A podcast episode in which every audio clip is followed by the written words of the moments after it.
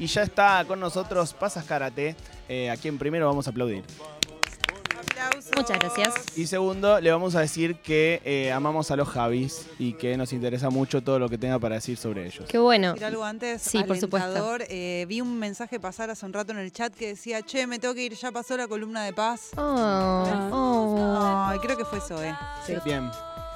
¿Qué tenemos para decir sobre los Javis? Hoy vamos a hablar de la nueva serie de los Javis, que todavía no se estrenó. Aparentemente se va a estrenar alrededor de septiembre, algo por el estilo. ¿Por qué es una viva el Papa?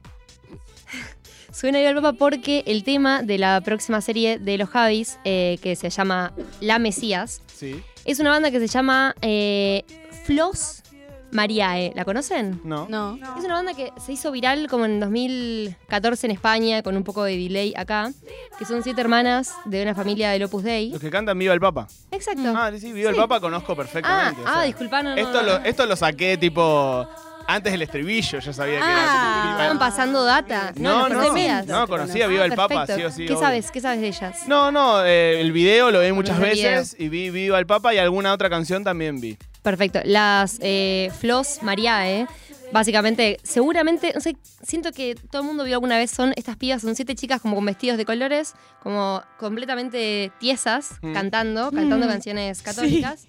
Pertenecen a una familia que son 16 hermanos, Wow. ellas son 7 en total. Y se hicieron viral porque, bueno, eh, básicamente cuando vos las ves es como curioso, por lo menos es curioso. Es como un accidente Son de tránsito, ahora. No puedes dejar de verlo. A- Ahora, ahora siendo, digamos, los últimos Sí. cinco años. Sí. Claro, ponele. Yo pensé que era algo de los. Vi los videos y pensé que era algo más viejo. Nunca Exacto. vi esto. ¿Cómo se Parecen, parecen mucho muy vintage. Sí. Los Mariae. Igual esta banda ya se separó y se dividieron en otras dos bandas Mm. que se llaman 4HBD. Uh, la interna de Viva el Papa es Pop. tremenda. Sí, obvio. O sea, en la, en la historia de las separaciones de las bandas, eh, Wow. la de Flos Mariae. Sí, No, viene increíble. abajo de Joey Ramone contra Johnny. Exacto. Bueno, este va a ser el tema de la, de la nueva serie y que tiene todos los condimentos que los Javis vienen explotando en, en sus últimas dos se- bueno, las series, en la película. No sé si vieron La Llamada, por ejemplo. No. No. La Llamada es la primera peli que hicieron ellos, que fue primero una obra de teatro y después mutó a película. Eh, y es dos chicas de 17 años que están pasando eh, su verano en un campamento de monjas y les encanta el reggaetón y ta ta ta. Y un día quedan eh, en penitencia, un, fin de semana entero, con dos monjas y les muestran básicamente su mundo de escuchar música. Y además tiene como, es muy delirante, tienen como flashes en los que ven a Dios. Y Dios es un chabón que usa glitter y canta Whitney Houston, cosas la por el vi. estilo.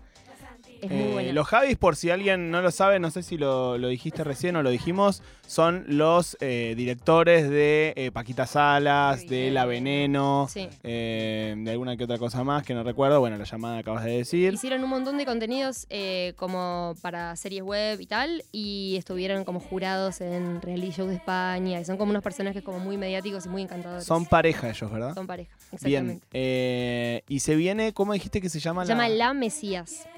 Y mm, bueno, esta historia, como decía, tiene como todos los condimentos que, que vienen un poco explotando los Javis, porque además de una cuestión religiosa, que la Mesías, eh, digamos, todavía no la vimos, pero entiendo que va a ser la mamá de las, eh, de las Flos Mariae, porque es así, las Flos Mariae se forman cuando eh, su mamá le, le diagnostican cáncer.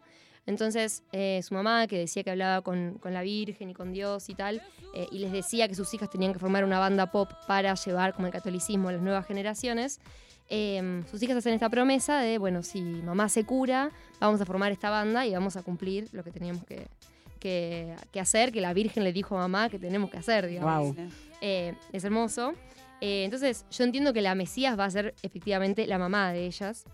Eh, y además de todo este componente religioso, que, que es como parte del el costumbrismo que ellos vienen explotando, eh, hay como muchos conflictos familiares porque de esos 16 hermanos hay, bueno, hay dos que fallecieron, pero después hay como, como cuatro que lograron escapar de la familia de alguna manera y que cuentan las cosas que vivían adentro de esa familia, como por ejemplo las chicas no iban a la escuela porque los padres tenían como miedo de que les inculquen ideas diferentes a las suyas.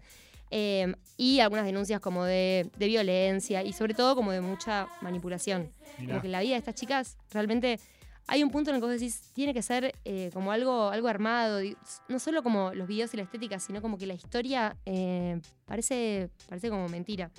Eh, y esta va a ser, eh, este va a ser el tema de La Mesías, que es la nueva serie de, de los Javis.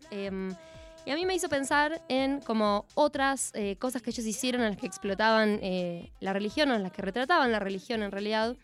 Una es la llamada, que como decíamos ocurre en, un campamento de, monjas, pero también pensaba en algunas escenas de, de la veneno, de, mm, cuestiones como vinculadas a la religión. Yo creo que una de las escenas más lindas de, de Veneno es eh, cuando Joselito, breve reseña de, de Veneno. Hermosa escena, sí, ya sé lo que vas a decir. Increíble, Sí, esa escena sí. es increíble. Joselito es el, el, herma- el amigo del pueblo de. ¿O no? Joselito es él. Ah, Joselito es. Ok. eh, es la comunión. Es la comunión. Sí, sí, sí, sí, perfecto. eh, breve reseña de Veneno eh, es la historia de una mujer trans eh, española que fue como muy, muy famosa en, en los medios en los 90 y cuenta, bueno, cómo, cómo fue su infancia en un pueblo muy, muy chico de España. Y hay un momento en el que él está con un amiguito y ve pasar unos monaguillos eh, y dice como, qué lindo porque usan polleras y Sí, como que sí, queda sí. totalmente fascinado. Y se convierte después eh, él, que todavía era Joselito en ese momento, eh, en Monaguillo y tiene como una entrada un día a una misa que es como muy triunfal, es como una diva. Como con una minifalda. sí, claro, sí. eh, o sea, con la túnica de Monaguillo, pero cortada, Cortada, de las sí. rodillas. Ah, buenísimo. Pero lo más espectacular es ¿La que cuando Sí. entra caminando como por la iglesia eh, y cuando llega al altar, como que despliega, se, se despliega como atrás como todo, como un plumaje, como si fuera un pavo real. Que, bueno, él tiene como un vínculo, él, cuando todavía era él, eh, tenía un vínculo con los animales como muy, muy tierno, como muy, eh, no sé, muy conmovedor. Y me parece muy lindo eh, de los Javis que ellos eh, en muchas entrevistas contaron que, bueno, por ejemplo, ellos son Javier Ambrosi y Javier Calvo. Sí. Ambrosi contó que él cuando era chico iba a un colegio del Opus Dei, to- todos varones, y contó que sufría como muchísimo maltrato, no sé, ha contado cosas como que los profesores lo dibujaban él en el pizarrón y como invitaban a todo el grupo a burlarse de él por, por, cómo, por cómo hablaba, por cómo se movía, eh, por cómo lucía. Y lo que me parece muy interesante de ellos es que, a pesar de haber tenido como experiencias muy traumáticas vinculadas a, lo religioso, cada vez que tienen una oportunidad de contar algo de, de eso eh, en, en términos como de costumbre o culturales, son como hasta demasiado amables. Incluso como eligen subvertir, me parece, como algunas cosas de la religión, como toda la solemnidad y todo, y, y ponerle eso como una, una cosa muy pop. En lugar por ahí de hacer como, como unas críticas que serían mucho más aburridas por otra parte que lo que efectivamente hacen. Claro, De más hecho- complejidad tiene esto Sí, también, ¿no? Totalmente. Capaz esto es medio spoiler, pero bueno, es una serie que tiene muchos años. Sí. El Mm. final de la Veneno, con ese como funeral medio en el cielo. o Dios me- mío, qué eh, manera de llorar. Es algo medio eh, del cielo, ¿no? Y de- del, del- Total, no sé cómo religioso. ponerlo en palabras, pero medio- hay algo medio religioso en, todo eso, ¿no? Sí. Totalmente. Sí, siempre como, eh, me parece, eligen como contarlo más desde, desde lo mm, visualmente atractivo de eso.